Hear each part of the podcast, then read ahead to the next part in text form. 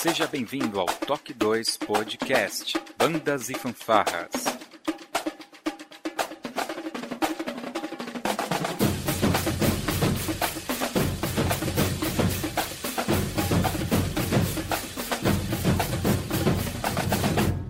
No ritmo da vida, na batida do coração.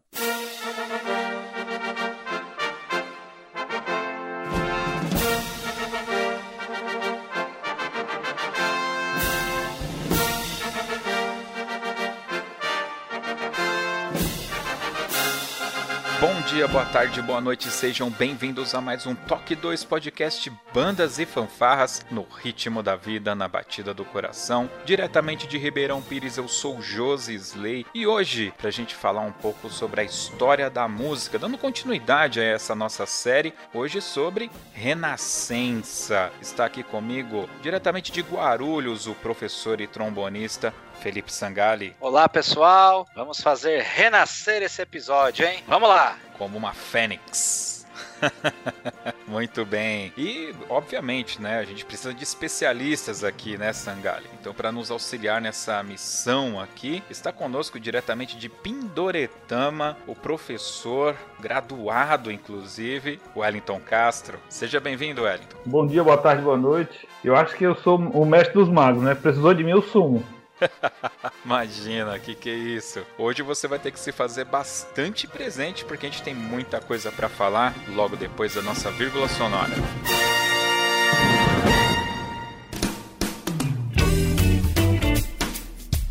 Olá, você está ouvindo o podcast do Toque 2 Bandas e Fanfarras, do site toque2.com.br.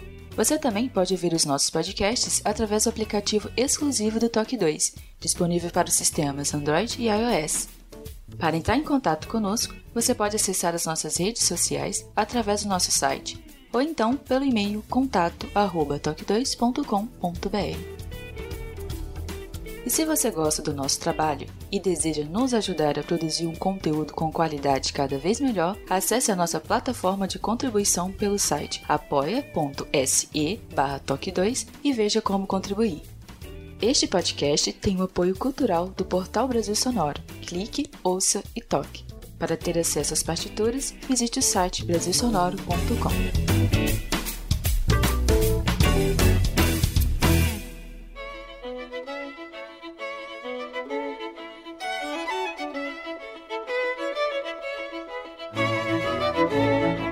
esse que é o terceiro episódio, acredito eu, da nossa saga História da Música. Finalmente retomamos, mas como faz um tempo já que a gente falou da era antiga, né? Antiga não, medieval, né, Wellington? Você poderia fazer pra gente aí um apanhado do que já se passou até aqui? Sim, com todo prazer. Então, olha só, é, a gente falou primeiro da antiguidade, né? De como ali é, a música surgiu, mas assim, não surgia, foi surgindo junto com a linguagem junto com o próprio desenvolvimento humano. E depois a gente falou da, da era medieval, foi um período muito grande é, dentro da história da música, na verdade, dentro da própria história da sociedade ocidental, né? Período ali que compreendeu mais de mil anos e que é também chamada a Idade das Trevas. É, na Idade Medieval, é, uma das principais características é que a Igreja controlava todos os aspectos da vida humana. A música não era, não era diferente, a música também era controlada, muito controlada. Existiam diversos tratados, diversas regras sobre como é que a música deveria ser. Por exemplo, instrumentos eram proibidos, a música dentro da igreja era uma música estritamente vocal, né? Existia música profana com instrumentos, é, eu tô falando, eu tô, eu tô, dizendo profano, música popular, né? Mas também existia esse termo profano que também era, é, eram músicas também feitas ou dentro ou fora da igreja, mas que também tinham todas as características de serem vocais, etc, etc. Então, a música era toda controlada. A grafia musical, a, o estudo da música, assim como até o estudo de outras coisas também, né? todo, tudo era controlado pela Igreja Católica. E o que acontece, precisamente ali no ano 1080 e alguma coisa, no ano 1000, é, a gente tem a invenção da partitura, das notas musicais, da escrita pneumática, e a gente tem ali saindo da música, precisamente no ano de 1088, a criação da universidade. Né? Já existiam escolas em outros lugares, assim, mas é, esse é um marco na história ocidental que é a universidade. Né? As pessoas se reunirem para estudar filosofia, é, teologia, estudar a Bíblia, etc. E isso foi evoluindo, evoluindo, evoluindo até que desemboca no que a gente é, conhece hoje como Renascença, que é vários estudos sobre filosofia, sobre o renascimento ali da antiguidade clássica, né, que remete ali à Grécia antiga, à Roma antiga. Então, tudo isso foi é, se desenvolvendo. Eu estou falando fora da música, né? Mas isso também influenciou a música. Né? E a gente entra agora na Renascença, né, com todo esse, esse pensamento assim mais voltado para o homem, né, mais voltado assim para o estudo, né, e principalmente com essa referência à antiguidade clássica. E aí, Felipe, o que está acontecendo no mundo? Como que está aquele momento que começa a caracterizar esse, essa troca do medieval para a renascença?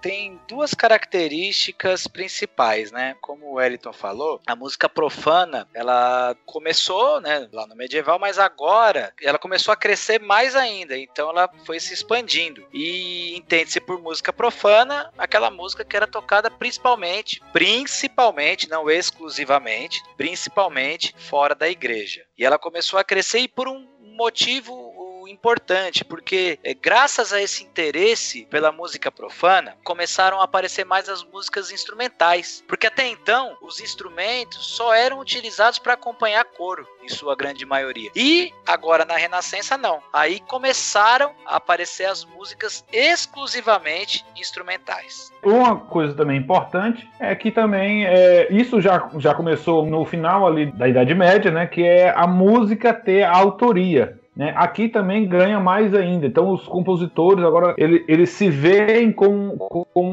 um elemento na música que põe a música para frente. Né? Então eles sempre estão procurando desenvolver, estudar novas técnicas e aplicar essas técnicas às músicas, tornando elas cada vez mais interessantes, não só pelo aspecto de complexidade da própria música, mas também para o ouvinte. Né? Então eles estão estudando todos esse tipo de coisa. É, fora da música, música, as pessoas estão estudando muito retórica, né? E isso também influencia a música. Então, as pessoas estão se dedicando a uma coisa, mas vendo várias outros elementos que podem ajudar elas naquilo. Então, você é um músico, você é um compositor, mas você também vai estudar filosofia, você vai estudar é, retórica, vai estudar teologia, é, artes, outras artes, até para ver se aquilo é, pode ajudar a você a compor, a se expressar melhor. Então, os compositores dessa época estavam todos eles antenados com tudo o que estava acontecendo no mundo, né? Então, eles estavam retórica e tentavam aplicar isso de alguma forma, de uma forma sistemática, etc., na música. Tem uma coisa interessante sobre esse período, né, Renascença, que ele vai pegar ali mais ou menos entre 1400 a 1600. Bem ali no meio tem algo muito importante que acaba acontecendo, não para a música em si, mas para o mundo inteiro, que foi a Reforma Protestante, né? E aí com isso é normal que a igreja passe a ter menos domínio sobre as coisas, né? Então eu não sei se é certo falar, vocês podem me indicar, dizer que essa liberdade, aspas, na palavra liberdade, né, que a sociedade passou a ter, também contribuiu muito para os movimentos artísticos, dentre eles a própria música, certo? Certo, é, porque já vinha todo esse. A, a igreja já vinha perdendo é, domínio não só sobre a música, mas sobre diversos aspectos da vida é, humana. Então, o que aconteceu com a reforma protestante né,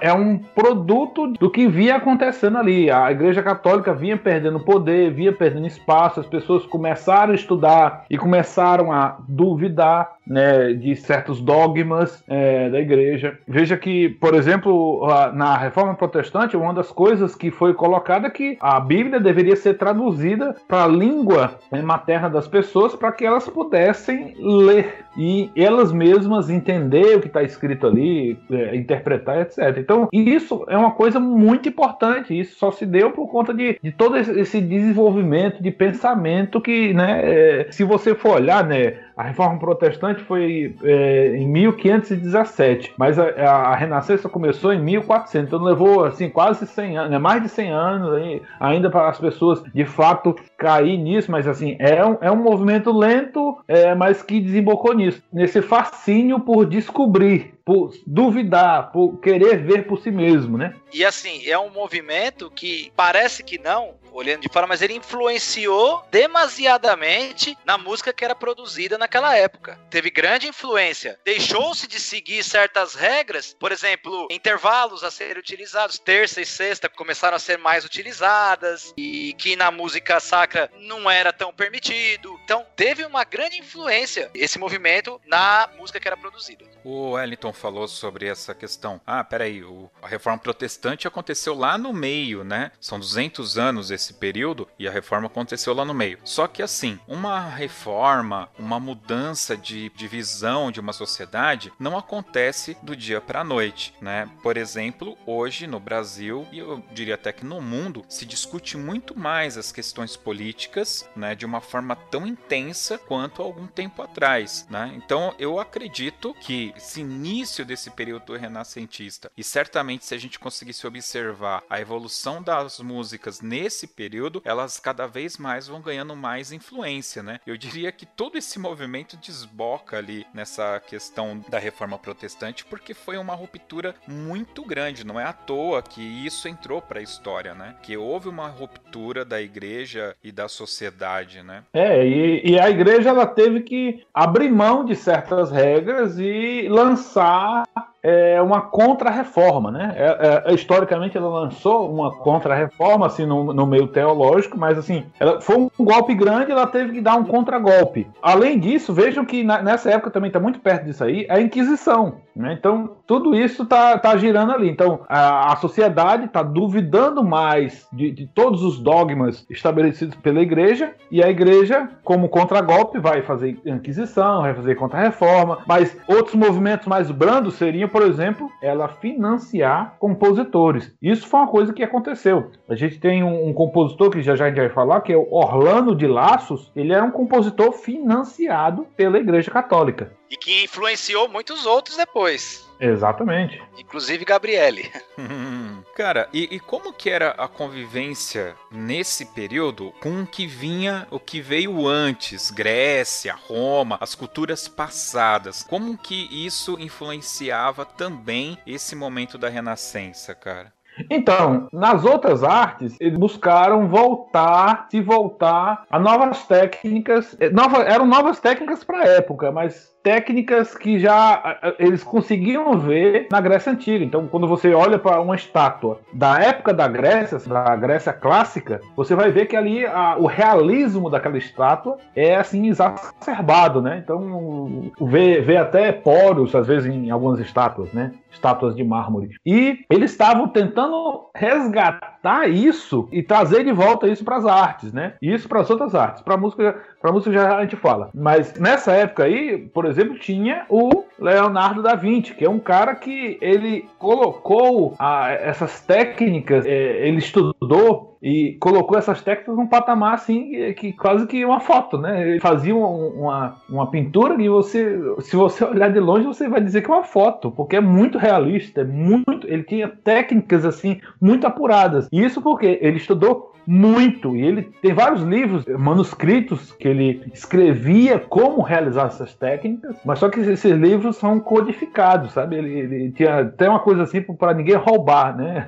A técnica dele. Então ele escrevia ao contrário. Eu acho que a gente precisa, já que você citou Leonardo da Vinci, eu quero citar uma música contemporânea do compositor Larry Clark, chamada Da Vincian Visions, que eu me lembro que o João 23 chegou a tocar essa peça aqui no Brasil. É uma peça muito bonita. Os ouvintes, por favor, busquem escutar, porque realmente vale muito a pena. É uma música que muda muito as rítmicas dela, justamente buscando essa variedade de artes que o Da Vinci tinha. E voltando mais atrás, a não ser que eu esteja muito maluco, a Mona Lisa é uma obra dele, né? É uma obra dele, é uma e é uma obra dessa época. É. E é uma maluquice, porque eu não sei se a galera se pergunta por que, que a Mona Lisa ela é tão cultuada, né? A Mona Lisa, se você olhar para ela, você não sabe descrever se ela está sorrindo ou se ela está séria. E somente isso eu acho que já é o suficiente para você entender o nível que era a arte do Da Vinci. E se você for olhar a arte dos contemporâneos dele, você vai ver o nível que ele estava. Ele estava num nível assim, anos-luz, né? E se você for comparar a arte que foi produzida, né, em média, né, a arte que foi produzida no período da Renascença com o período anterior, que é a Idade Média, você vai dizer, cara, evoluiu de um rabisco para uma pintura, de verdade, porque era as pinturas renascentistas eram muito rudimentares ainda, então era muito bidimensional, né? Então você vê ali que é um desenho mesmo, enquanto que as pinturas do, do Da Vinci são pinturas hiperrealistas, né? São muito realistas. E tudo isso é a técnica que ele eh, desenvolveu estudando anatomia, fazendo muitos estudos, etc. Mas um, uma coisa interessante, voltando aqui para a música, que o, o, Da Vinci ele era é, pintor, é, escultor, é, inventor mas também ele era músico, né? Tem um, é, relatos de músicos que conviveram com ele que ele era um excelente violinista, né? E ele também compunha. Só que assim nunca chegou é, isso, não chegou isso pra gente, né? Ainda porque não acharam ainda esses escritos dele. Mas tem uma lenda aí urbana aí que ele foi que desenhou esse desenho da clave de sol. que legal. Não duvido, não duvido.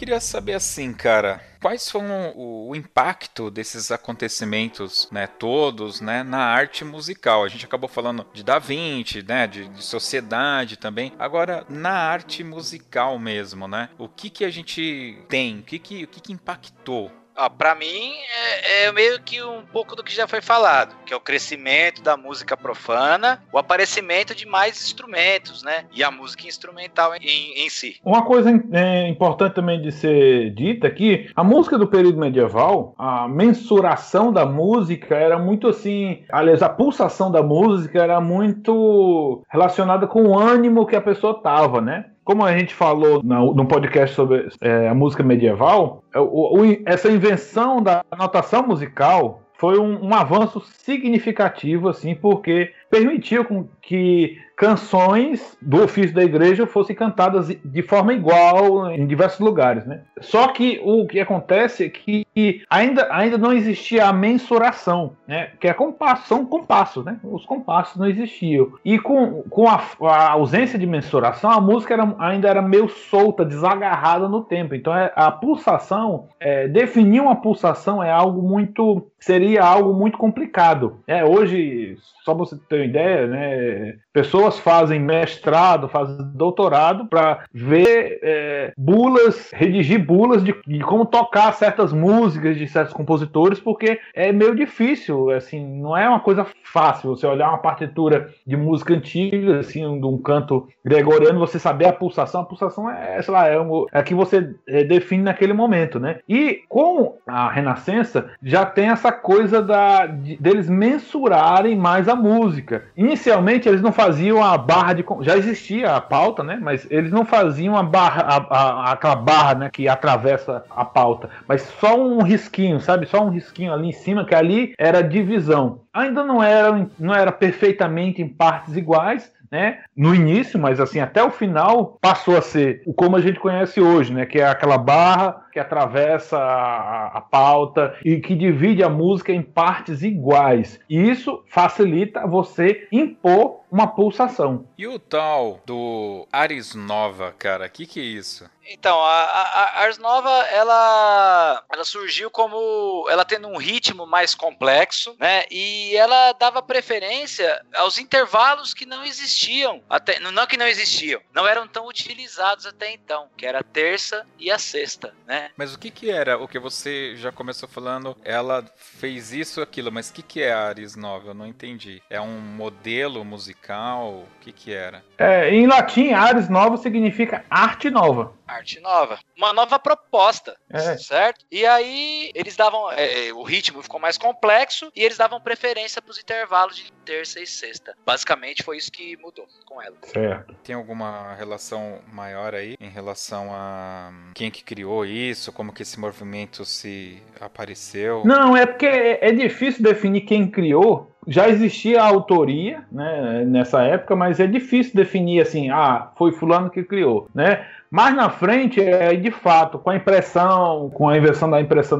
de Gutenberg, com a ampla divulgação de tratados e etc., é que dá para você, de fato, definir, olha, fulano foi que fez. Mas certas coisas, isso não só na música, em diversas outras áreas, é difícil definir porque é tudo manuscrito. Muitas coisas, quando a gente vai estudar seriamente, fulano disse que inventou, mas não foi ele que inventou, foi outra pessoa que inventou. É por isso que o o Da Vinci ele codificava as coisas dele, né? Pra, ó, só quem inventou fui eu, e só quem consegue ler esse negócio sou eu. Porque é, é, também existia esse roubo de propriedade intelectual. E isso é um roubo assim que acontecia na- pelos contemporâneos, né? Então, se é, eu sou compositor da época e as pessoas têm acesso às minhas partituras ou têm acesso a, sei lá, meu diário, né? Os caras podem roubar minhas ideias e dizer que, que é dele, né? Então, se ele, sei lá, tem mais influência com o rei ou algo do tipo, a ideia que eu inventei é dele mesmo e pronto. E se eu dizer o contrário, talvez você seja até morto, né? Uhum. Agora, essa, já citado até pelo Sangali, esse intervalo de terça consonante, ele tem a ver com aquele trítano, aquele som do capeta lá que não podia ser utilizado?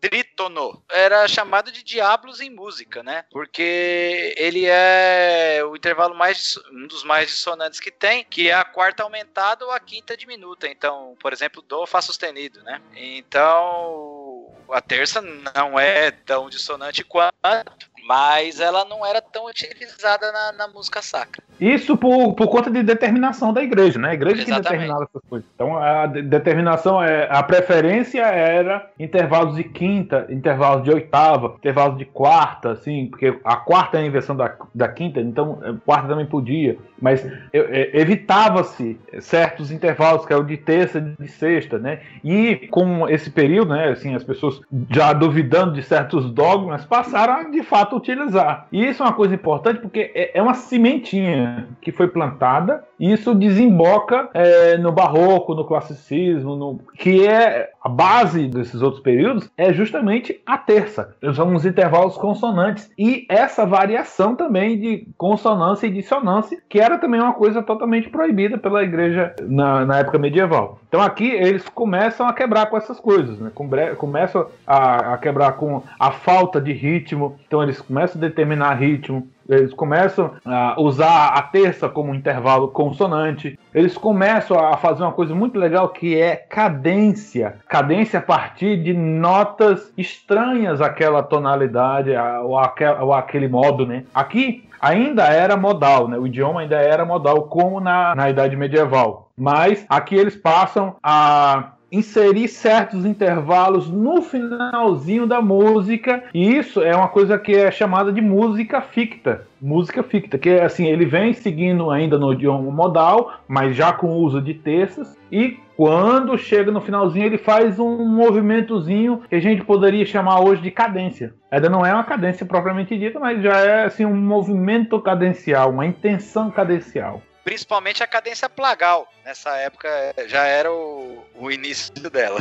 Só um pequeno registro pro pessoal: consonância e dissonância, né? Com todas as aspas do mundo, consonância é o intervalo que soa bem, dissonância é o intervalo que incomoda os ouvidos. Na ótica da época, com todas as aspas do mundo. Para os músicos que estão acostumados com campeonatos de banda, vão se lembrar, por exemplo, a Lira de Tatuí e Itacoaxetuba, por muitas vezes tocou uma música chamada Avatara. E todo o início, a introdução dessa música, ela é dissonante. Correto, né, Felipe? Não tô falando muita asneira aqui não, né? Correto, correto. Tá certo, me corrija, me corrija. É, é, Como vocês falaram sobre a cadência, é, eu me lembro que na banda, quando os músicos iam estudar em um LM, essas coisas assim, e tinha que, que fazer alguns métodos, eles citavam muito esse lance da cadência, usavam muito esse termo. É, tem a ver com essa cadência que vocês estão falando aqui? E se tem, tem? Teria como dar uma explicada rápida para o ouvinte não ficar viajando? Isso é uma outra coisa. A cadência que tem nos métodos nos concertos,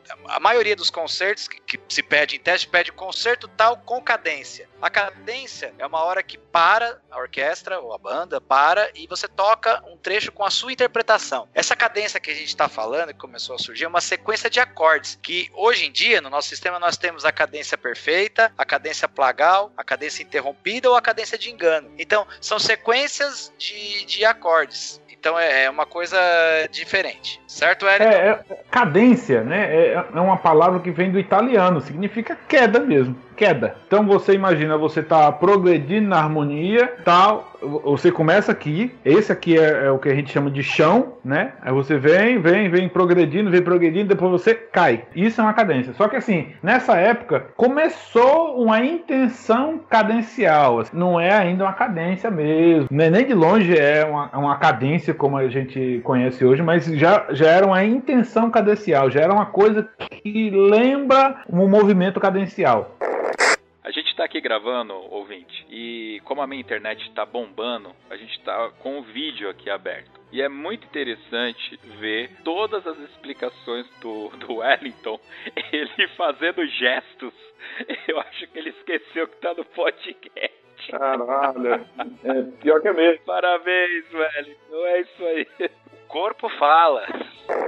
Muito bem. Aí agora vocês é, quebraram as minhas pernas, porque tem um monte de coisa que a gente precisa falar ainda. Só que vocês citaram vários tipos de cadência. É muita coisa, é melhor deixar para um outro podcast ou dá para falar rapidinho o que é cada uma dessas quatro cadências? Eu São coisas que... que não são dessa época. É, não tem necessidade de explicar. Então tá bom, pessoal. Lá na frente no modernismo a gente fala disso, então. E já fala disso lá no barroco, né? Já fala disso no barroco. Já. No barroco já dá para falar? Ótimo. Então fica aí. É, é uma coisa que, que foi progredindo e tal, tal, tal. E aqui é só é só o início, é só uma sementinha de feijão que o cara, o cara botou. Ainda, ainda não é a coisa ainda, né? É tanto que essa música, essa música que a gente tá falando aqui é música ficta, né? É uma música que é, ainda é no idioma modal. Ela não é uma música tonal, ela só parece tonal no final. Muito bem. Cara, eu imagino que tudo isso trouxe muitas assim inovações, né? Essas já são inovações. Vocês já citaram aí a questão da mensuração, né? Citaram aí a questão dos compassos, das cadências, mas tem mais coisa aí, escola francesa. O que que apareceu mais aí de inovações nesse período? Uma coisa também que é muito interessante que, que surge nesse período é é, o estilo, assim, é o início do estilo imitativo, né? Do estilo canônico. Canônico no sentido também de imitar. O que acontece? Tem um compositor, esse é um compositor já mais moderno, ele fez vários livros e tal, e ele fala uma coisa muito importante. Parece que a coerência na música só se dá através de repetição. Você pode escutar aí, sei lá, desde o Mozart até o Parangolé. Tem coisas que são repetidas, né? Repetidas, literalmente repetidas. Essas coisas repetidas, elas derivam de movimento canônico também, de movimento imitativo. Então eu começo uma melodia X e eu começa uma segunda melodia por baixo, abaixo, acima, mais grave ou mais aguda, imitando essa, essa primeira melodia. Só que como eu estou imitando, eu estou de fato repetindo, né? Então isso faz com que o ouvinte preste atenção nesses movimentos repetidos, né? Então se você, isso é, é importante a gente botar um, um trecho musical aqui para a pessoa entender. Então tem fuga de bar é, que é do período posterior, mas que segue nesse estilo imitativo, né? E, então você faz tem uma primeira melodia, aí tem uma segunda melodia mais aguda e ela está imitando. Tem uma música que agora estou me lembrando aqui, não vou me lembrar o nome do compositor, é, é Prophecy. Eu não vou me lembrar o nome do compositor, é uma música bem tocada também no meio de bandas, de bandas e, e fanfarras. Ela começa, o cara faz a melodia, uma melodia inicial que se não me engano é, é tuba e, e piccolo, depois entra a banda fazendo aquela mesma melodia. Isso é o estilo imitativo. Você faz uma melodia, depois você imita ela. Exatamente como ela foi feita. Cara, eu não sei se é dessa época. Eu, não, não é. Certamente não é. não é mesmo. Uh, Ravel, bolero de Ravel. Não, não, não. Todo não, mundo não. fazendo o mesmo e vai. Não é? Não é. Não é imitativo? É imitativo, não, mas ele é timbrístico. É. é imitativo, porque ele tá imitando, ele tá repetindo, né? Mas só que assim. É um outro contexto, é outra coisa. É, é até perigoso falar imitativo aqui, mas assim, repete, ele repete a melodia. Esse repete a melodia. O... Pode falar eu ia dar o exemplo do Gabriele, né? Porque sabe que a Catedral de São Marcos em Veneza, ela até foi preparada à época para a execução desse tipo de obra. Ela tinha dois coros, tinha dois órgãos, então uma parte dos músicos ficavam de um lado e a outra parte ficava de outro lado, para que tivesse essa imitação tão característica na época. E tanto o Andréa quanto o Giovanni Gabriele escreviam composições desse eh, estilo e eram tio e sobrinho. Eu ia perguntar isso, os dois têm mesmo sobrenome? O Giovanni era sobrinho do Andréa. É, eu ia dizer que esse estilo imitativo também de, deriva do eco, né? Então você fala é, em um canto que tem a eco, né? E você vê que depois depois que você fala, depois que você termina de falar, é, você escuta novamente aquele som que você falou. Então, esse estilo imitativo deriva disso. Então, as catedrais da época eram catedrais que tinham muito esse esquema de, de ressonância, de eco, né? Então, eles aproveitavam isso e colocaram isso na música. Isso mudou radicalmente, porque o estilo imitativo é, leva à repetição. Então o ouvido fica prestando atenção na repetição, na repetição de temas. E eles perceberam que a repetição de tema é um caminho seguro. Então é, é aí chega nas músicas atuais, né? Então você tem, sei lá, Mozart fazendo isso, Beethoven fazendo isso, depois é, músicas com essa repetição de célula, né? Agora vocês deram uma bagunçada aqui na minha cabeça, então eu vou fazer o papel do ouvinte, que também não, não conhece eventualmente esse período, ou enfim, né? Quando eu falo em imitativo, eu, eu olhei aí três coisas. Primeira, que eu tinha pensado, pensei errado, vocês já corrigiram, que era o, o caso da repetição do Ravel, que não é dessa época, mas eu tinha entendido que aquela repetição que ele faz daquela melodia, tal, tal. Vocês já explicaram que não são. Só que aí o Felipe deu uma outra, um outro exemplo que era grupos separados e tocando a mesma melodia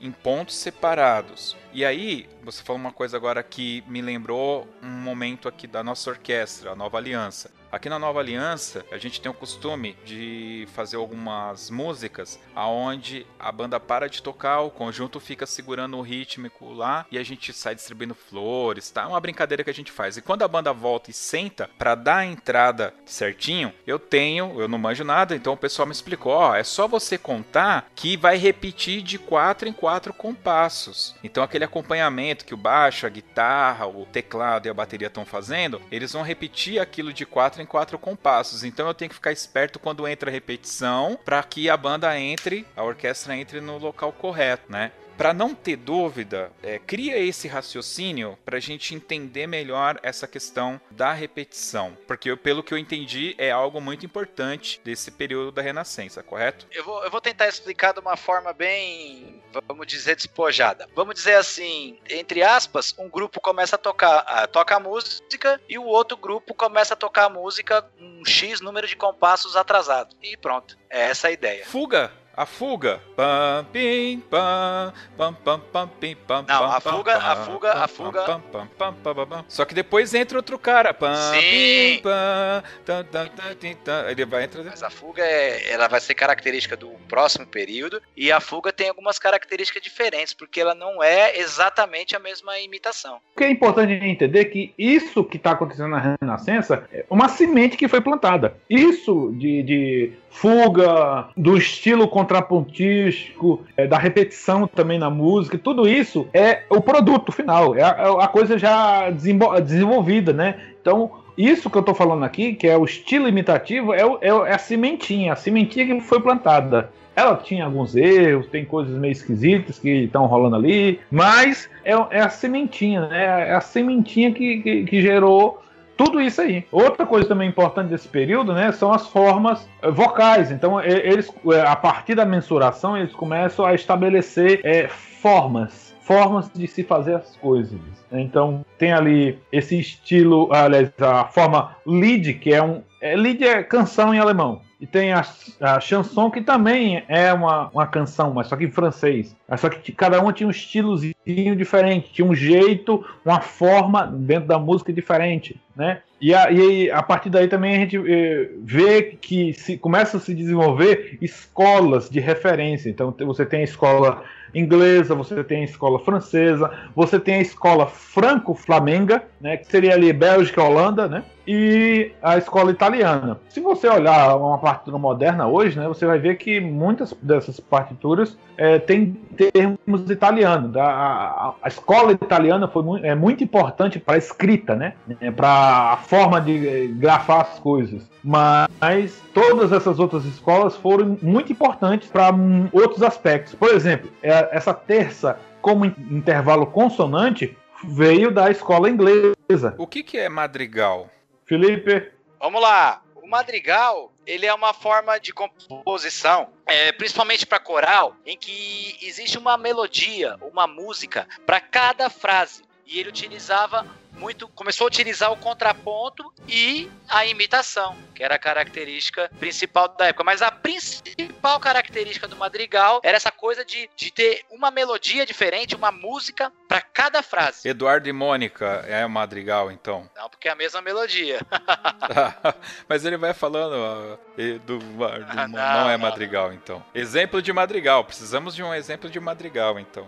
Eu ia dizer que é difícil comparar com músicas é, mais antigas, assim, com, músicas da época, né? Porque essas músicas aí desse período aí são músicas, assim, com toda uma, uma característica própria delas, né? Então é difícil comparar com músicas atuais. Não, com certeza. É, é mais fácil. Não, não, eu tô, obviamente, enchendo o saco, né? Eu tô pentelhando. É mais fácil a gente comparar, por exemplo, músicas ali do período clássico com as músicas atuais do que essas músicas é, ali do, da Renascença, música do Barroco, etc. Vocês se lembram de, um, de uma série que passou na Globo chamada Os Maias? Foi uma das últimas séries do Bombor Chagas, inclusive. Vocês se lembram? E se não me engano, aquele estilo de música que eles utilizavam lá, e agora falando sério, eu acho que era madrigal. Tanto que era. A, acho que tinha até um grupo que se denominava, usava esse nome de madrigal. Né? Então você tinha ali um acompanhamento ali por baixo, essa coisa do contraponto, e vinha por cima uma voz meia opereta, assim, cantando e tal. Aquilo me parecia muito característico do contexto aqui do madrigal. Fica aí a dica de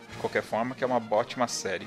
Eu ia fazer só uma, uma pequena adenda aí, é, que com certeza, assim, de norte a sul do país, diversos corais têm o nome de Madrigal. com certeza.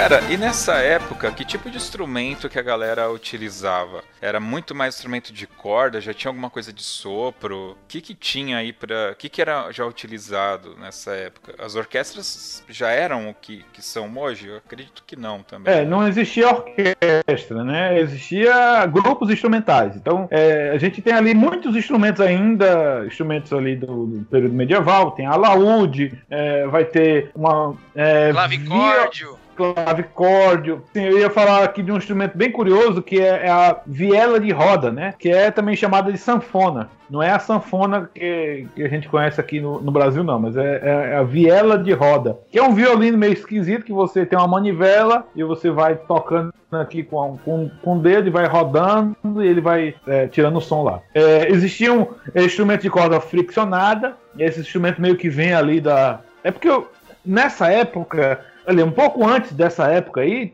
ocorreu a invasão, a invasão moura na Espanha e na, na França né, ali no, no, no, sul da França, então é, e em Portugal também. Então é, isso também meio que meio que influenciou. Tem vários instrumentos ali que vieram dessa, dessa invasão e o violino meio que é, veio disso aí. É um instrumento mais oriental, mas que foi apropriado e mais desenvolvido ali no Ocidente, né? Então você tem já o, o, os, os pais ou talvez avós do violino. Você vai ter essas violas, vai ter essa, essa sanfona que eu vou dizer que eu, que eu já disse né? Que é a viela de, de roda. Você vai ter flautas doce, vai ter charamela, já vai ter esses instrumentos assim meio que são meio parecido com flauta, é, eu coloquei aqui trompas e trompetes, mas esses, esses instrumentos não eram instrumentos é, populares usados na música ainda não. Esses instrumentos eram instrumentos usados na guerra. Uma observação, eles não eram como são hoje, né? Eram trompas naturais e trompetes naturais. Vamos é, e se assemelhavam a uma fanfarra de hoje. Não tinha pisto, não tinha nada disso ainda. E também começaram a surgir o, o ancestral do trombone, né? Que eram as sacabuchas, que também começaram a surgir nessa época. É, mas esse aí mais já do meio ali, mais já final, final né? É. mais no final. Porque realmente, trompete ou trompa, porque a, a diferenciação de trompete e trompa ainda não é tão clara ainda nessa época, eles eram, eram instrumentos usados na guerra. Então você tinha exércitos marchando e os comandos é, do exército eram passados através de trompetes. Então, é, trompetes ou trompas, né? Então, se você queria dominar um exército, uma das primeiras coisas que você tinha que fazer era matar o trompetista, o corneteiro lá do, do, do exército inimigo, porque aí como é que ia, ele, eles iriam passar os comandos, né? Porque é, é, lembrar que nessa época aqui não, não tinha é, arma de fogo, era tudo espada, velho. É tudo espada, flecha e aquela é, balista, né? Então é, tudo, é tudo assim muito, muito sangrento ainda, sanguinolento, coisas é, feitas em campo aberto, né? Então eles tinham que ter uma forma de, de se comunicar. Eles se comunicavam através de trompetes barra trompas, né? Porque a diferença, a diferenciação é, ainda é muito obscura, né? É tanto é que se você for olhar, você bota aí na internet, trompetista de bar, você vai ver a foto de um cara que era um trompe, era o trompetista favorito do bar, mas quando você vai ver na, na, na imagem lá, no, no, na figura, o cara tá segurando um instrumento que se, se assemelha a uma trompa, mas naquela época era chamado de trompete. Poxa, bastante interessante, cara. Como você citou o bar, queria saber um pouco dos compositores, né, cara, dessa época, ou composição desconhecidos. Para mim, por exemplo, esse Andrea Gabrielli, Giovanni Gabrielli, Cláudio Monteverde, esses caras eu, sinceramente, nunca ouvi falar, né? É, eu, eu, vou começar aqui falando do Orlando de Laços, que é, ele é um dos caras aí, um dos compositores, assim, mais é, férteis dessa época. É um cara que fez muita música, quando você vai olhar, tem registro aí de três, mais de 3 mil músicas que tem o título dele, né? Músicas às vezes muito pequenas, né? Assim, talvez música que não dê um minuto ou dois, assim, mas ainda assim músicas que ele fez, né? E ele era um cara que é, foi financiado pela Igreja Católica, né? Ele é ali da Holanda, de uma região ali de Flandres, né? assim, uma região meio, meio assim meio simpsoniana, né? Flandres. Mas é, é, mas ele. É, mas é, é, Flandres a gente poderia dizer que é ali Bélgica, Holanda, alguma coisa assim, alguma coisa ali nesse entorno aí. Mas só que ele é um cara que viajou a Europa toda, então ele dominava diversas técnicas. Então, se ele fosse para a França, ele fazia composição ao estilo dos, dos franceses sem nenhum problema. Se ele fosse para a Itália, ele chegava lá, fazia composição ao, ao estilo dos italianos também sem nenhum problema. Então, ele fez várias coisas, tem várias partituras ele mesmo é, anotou o nome dele nas partituras de diversas formas. Então tem Orlando de Laço, Orlandos de Laços, Orlando de Laços, Holland de Laços, enfim, tem vários nomes que ele, que ele colocava nas partituras dele, mas as pessoas sabem que as partituras eram dele, é, principalmente pelo estilo que ele compunha e tal o domínio da técnica, a forma como ele usava, né? E foi uma das pessoas que mais usou esse estilo tanto o estilo imitativo como também esse, é, música ficta. Então a música segue modal, quando chega no finalzinho tem uma intenção cadencial. É, eu posso citar o Palestrina, que ele era um italiano organista, também muito influenciado pela igreja, como quase tudo né, que vinha nessa época, e o Palestrina da mesma época, do Orlando de Laço. E o Palestrina tem uma obra imensa dedicada à música sacra. Ele tem música profana também, mas ele, a, grande maioria da obra dele é de música sacra. E ele utilizava muito a linha melódica, né? E sempre dentro do sistema modal. Ele se baseava muito nas melodias do canto gregoriano, né? Naquela época. É uma coisa também legal que o, o ele, ele, fez vários diversos estudos sobre contraponto, né, contraponto modal. Estudos esses que até hoje em dia são é, estudados nas universidades. Né? Então, se você vai entrar num curso de, de, um curso de música convencional, você em algum momento vai ver contraponto ao estilo de Palestrina. Se você vai estudar composição, é praticamente obrigatório você passar por uma cadeira de contraponto e você vê contraponto modal ao estilo de Palestrina. É, aí o, os Gabrieles, né, time sobrinho, como a gente citou passar lá no, no começo, eles se caracterizaram por essa música de dois coros, de repetição, né? E Giovanni era organista na Catedral de San Marco em Veneza e ele meio que auxiliou nessa história de, de, ter dois lados diferentes, dois lados distintos tocando a música, nessa questão de imitação. O próximo aqui que eu vou falar é um compositor já de transição.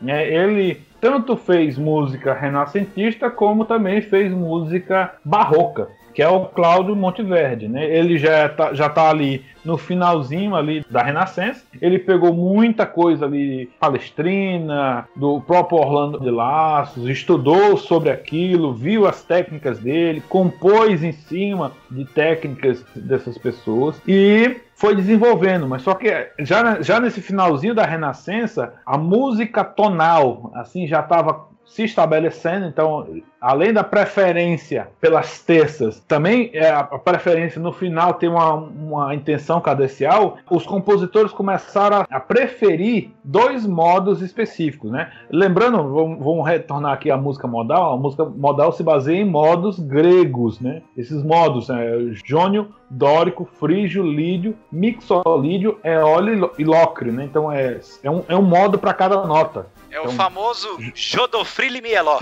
Vixe, Maria. Jônico, dórico, frígio, lídio, mixolídio, eólio e locre. Então o jônio, o jônio é, os compositores passaram a ter uma predileção maior pelos modos jônio e eólio. E isso também foi sendo gradual até que chegar a um ponto que, de fato, as pessoas só gostavam de compor ou em jônio ou em óleo. E modo jônio e modo eólio combinado com essa predileção por terça, combinado também com, a, com essa intenção cadencial, que agora não era só no final da música, mas também é, no final de cada frase, isso é que é o sistema tonal, por assim dizer. Então, é, nesse finalzinho da Renascença, a, o, o, tonalismo, não digo que estava estabelecido, mas já estava assim mais a, sendo usado abrangentemente pelos compositores da época. E o, o, o foi uma pessoa que ali na transição, fez música é, renascentista, mas ali ele começou a tomar mais gosto pela consonância e pela,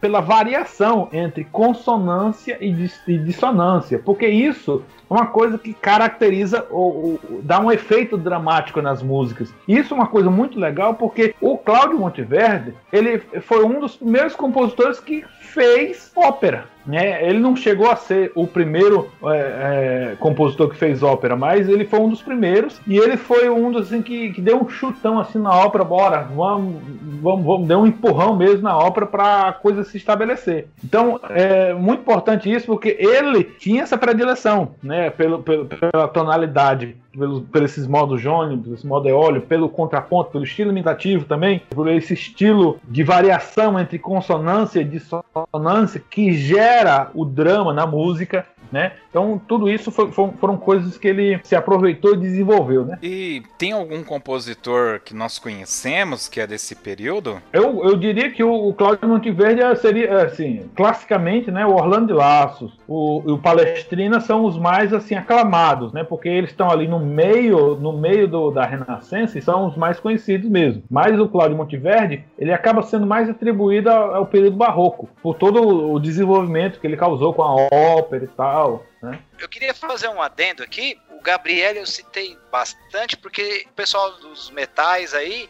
tem muitas adaptações, vários grupos de metais que tocam as canzonas deles, a primitone, duodecimitone. Você acha bastante gravação na internet aí, pessoal fazendo instrumentos de hoje, obviamente, mas fazendo gravações do do Gabriele. É, eu queria fazer uma, uma referência que o, o nosso amigo Wellington passou uma, uma música pra gente do estilo imitativo, que é aquela música do, dos caras do caixão, né, cara? E ele falando da renascença, aí ele pôs lá pra tocar a música, cara. Eu fiquei impressionado, que é a música dos caras, esse meme que tá bombando aí, que são os caras levando um caixão e dançando, né? Que, que música que é aquela? O... É, ela é conhecida como Coffin Dance, né? Mas o, o nome da música mesmo é Astronomia. Ah, não, Astronomia. Mas e aquela música que você mandou da época da Renascença. Ali é, é, é, o estilo renascentista. é Coffin Ah, agora eu entendi. Eu falei, não, caramba, eu pensei que era uma música da Renascença que os caras tiveram, fizeram o remix pro Astronomia. Ah, agora que eu entendi. É porque é, é, é interessante, como eu falei, do Palestrina. Até hoje as pessoas estudam na Universidade Palestrina. Então, é, é possível você ver as técnicas que ele, ele fazia e esse estudo do contraponto que ele fez, você estuda isso e, e, e é, é possível você compor músicas novas, né, inéditas, ao estilo renascentista, porque todas essas técnicas chegaram a gente, né? Então, é, um, a, gente, a gente falou da, da, reforma protestante, uma das coisas que foi um empurrão importante na, na reforma protestante foi a invenção da imprensa, né? E isso não, não só para a reforma protestante, mas diversos aspectos. Então, era possível agora você, de forma assim, mais prática e mais rápida, você ter livros, ter acesso a livros, você fazer livros e distribuir esses livros, né? Então, tudo isso são coisas assim, muito importantes. Então, é, o, esses estudos do Palestrina, até hoje a gente estuda porque chegou até a gente, né? Somente por conta da imprensa. Muito bem. Pois é, como sempre, vai dando o nosso horário aqui, né? Mais de uma hora de bate-papo. É, sempre lembrando que esse programa não é um programa definitivo, né? É um início de uma grande discussão e fomentar o estudo, né? É bom deixar isso bem claro. Né? Não há pretensão nenhuma de ser aqui o podcast definitivo sobre o movimento renascentista. E assim, se eventualmente realmente a gente cometeu um erro, porque assim, o que eu não sei enche várias bibliotecas, né? Com é, certeza. Então, assim, qualquer erro aí, qualquer coisa, por favor, mande mensagem que a gente vai ter o maior prazer em pesquisar, em, rever conceitos aí. Muito bem. Eu queria abrir para vocês, se vocês quiserem fazer mais alguma conclusão, né, e falar um pouco do que vem aí pela frente para o próximo programa. É, a gente falou aqui do, do Cláudio Monteverde, né, que é um, é um compositor de transição. Ele tanto compôs música renascentista como compôs música já do período barroco, né? E, e, toda essa predileção da época pelo, pelos modos jônio, eólio, pelas terças, pela sucessão entre terças e dissonâncias e tal, tudo isso foi gerando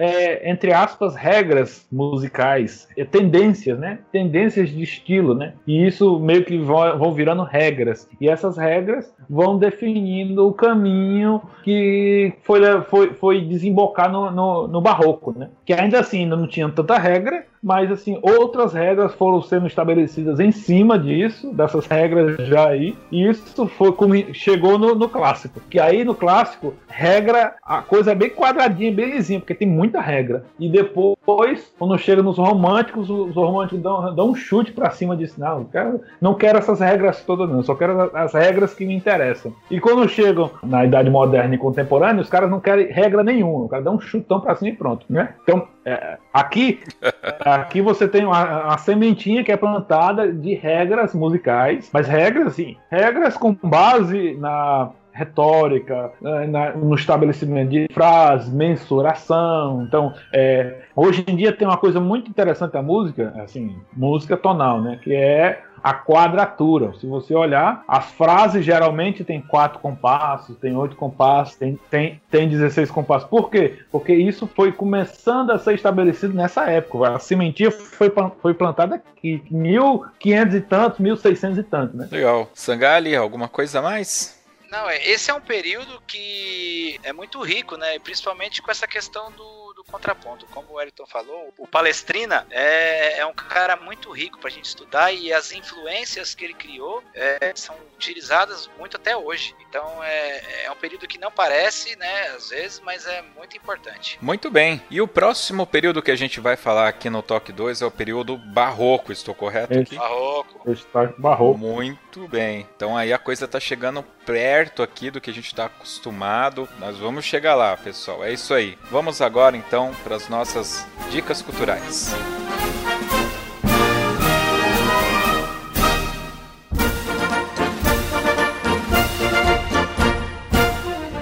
culturais, só para relembrar aquele momento que os nossos convidados dão dicas aí relacionadas ou não ao programa. É livre aqui, tá, pessoal? Tanto que eu vou trazer uma dica aqui que não tem referência nenhuma, porque é também uma, uma forma de vocês buscarem algum conteúdo diferente na mídia, enfim, coisas do tipo aí. O Wellington sempre gosta de começar, né, Wellington? Opa, tô aqui. Queria recomendar um filme que ele passa por diversas épocas, né? Que dá para você meio que entender como é que era o, é o, experimentalismo da coisa, né? Que é o violino vermelho, né? Então, um luthier dessa época, né, renascentista, cria um violino e ele pinta esse violino com uma tinta especial. Então, é o mistério do filme todinho é saber. Meio que dá para você saber qual o que, que o que, que, ele pintou ali. Mas assim, o mistério do, do, do, filme é você ver o desenrolar ali desse violino que meio que traz quase como se fosse uma maldição com ele. Então todo mundo que toca nele morre de alguma forma, etc. Então é, é interessante você ver esse filme aí, ver toda essa história que passa por diversas épocas, inclusive pela Renascença. Vocês não precisam ficar assustados não, porque sim,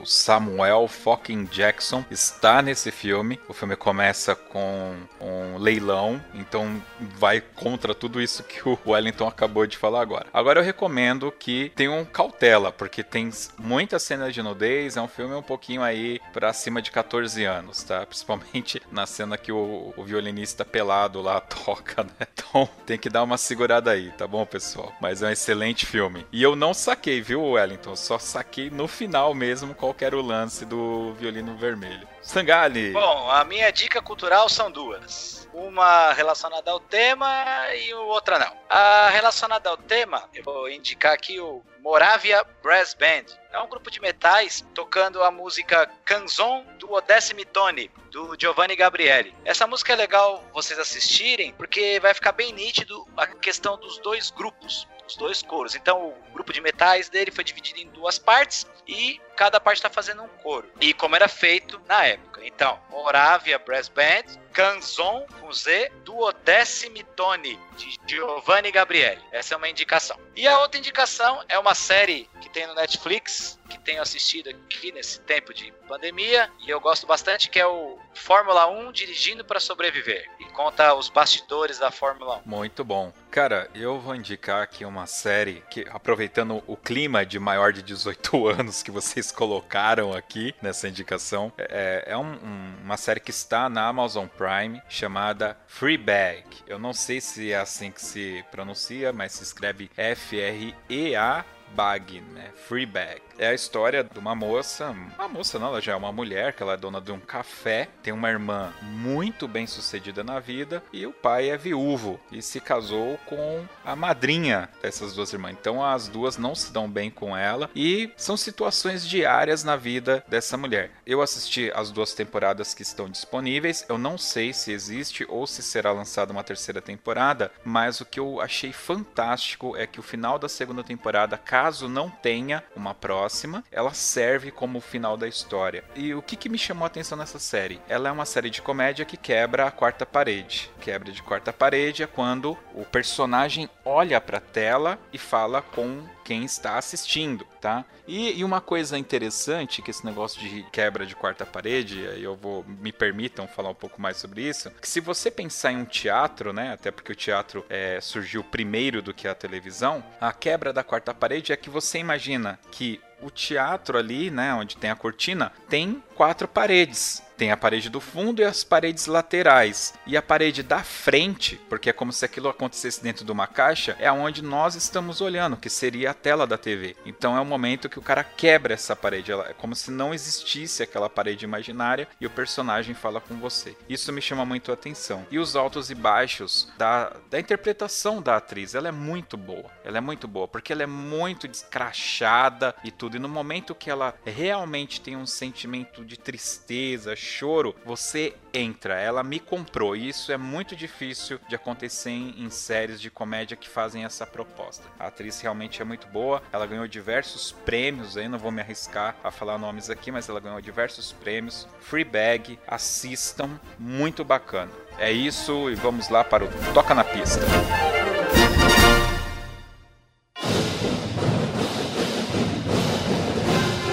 Bom, toca na pista, eu vou deixar para vocês decidirem aí o que, que, a gente vai escutar. Fala aí, Sangale. Monteverde tem aquele baleto lá, é bem legal. Deixa eu ver aqui, peraí. Podia botar a famosa dele que é Orfeu, né? Orfeu de Monteverde, pronto. É. Ok, então, Orfeu de Monteverde. O Orfeu de Monteverde, né? Então a gente vai colocar aqui uma, um trecho, né? Porque é uma ópera, né? Uma obra, uma obra mais, mais longa. Então é, vamos colocar aqui um trecho aqui, um trecho aqui para tocar, né? Para vocês verem como era a sonoridade dessa época, né? Quem se ligou na minha dica cultural também vai ouvir um pedaço de música da época. Muito bom. Pessoal, é isso aí então. Vamos ficar com Orfeu de Monteverde. Esse foi mais um Toque 2 Podcast Bandas e Fanfarras. Você pode escutar esse e outros podcasts do Toque 2 através do Spotify, do Deezer Podcasts e também através do Spotify, do Deezer e do Google Podcasts e também através do nosso aplicativo exclusivo para Android e, claro, através do nosso site toque2.com.br. É isso e nos vemos lá no período barroco.